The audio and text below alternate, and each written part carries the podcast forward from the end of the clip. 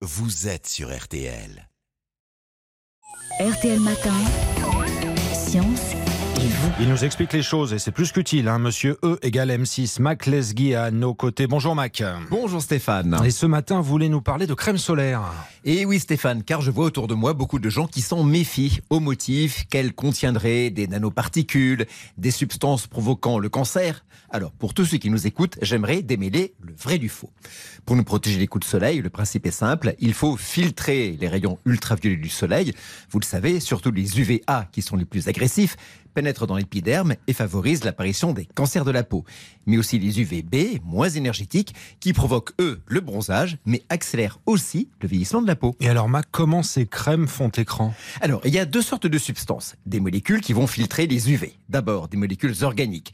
Octocrylène, oxybenzone, octinoxate, je vous épargne les autres, elles pénètrent dans la couche supérieure de l'épiderme et vont absorber l'énergie des rayons ultraviolets à la place de nos cellules. Et la deuxième sorte? Ce sont des molécules minérales. Alors là, c'est simple, il y en a deux. Ce sont l'oxyde de zinc et le dioxyde de titane. Le mode d'action est différent des précédentes.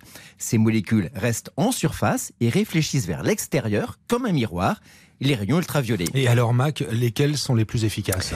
Les deux le sont, mais alors que les écrans organiques mettent un peu de temps à agir, le temps qu'ils migrent dans la peau, ce qui peut prendre quelques minutes, les écrans minéraux, eux, sont efficaces dès l'application. Dans tous les cas, toutes les crèmes contiennent soit ces écrans minéraux, oxyde de zinc ou de titane, soit ces filtres organiques, soit les deux, ce qui est souvent le cas des crèmes indice 50. D'ailleurs, ça veut dire quoi ces indices?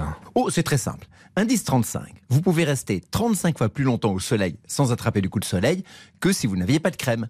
Par exemple, 12 heures contre 15 minutes. Alors attention, c'est calculé sur des volontaires en laboratoire, avec une grosse couche de crème. En pratique, on est toujours en dessous. Donc, visez les indices les plus hauts, mettez-en beaucoup et renouvelez toutes les deux heures. Toutes les deux heures. hein. Ces filtres, ces molécules, c'est dangereux ou pas? Alors, dangereux, ben, pour certains, oui, on accuse ces molécules de migrer dans le corps, d'être des perturbateurs endocriniens, d'être allergisantes ou cancérogènes si on les absorbe.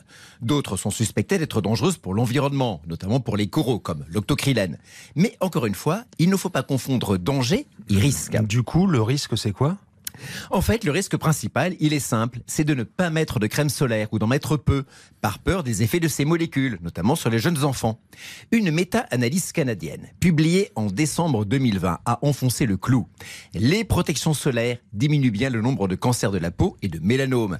Et je vous rappelle qu'on en détecte chaque année en France 80 000 cas et que le premier facteur de risque, selon l'Institut national du cancer, c'est l'exposition excessive au soleil sans protection.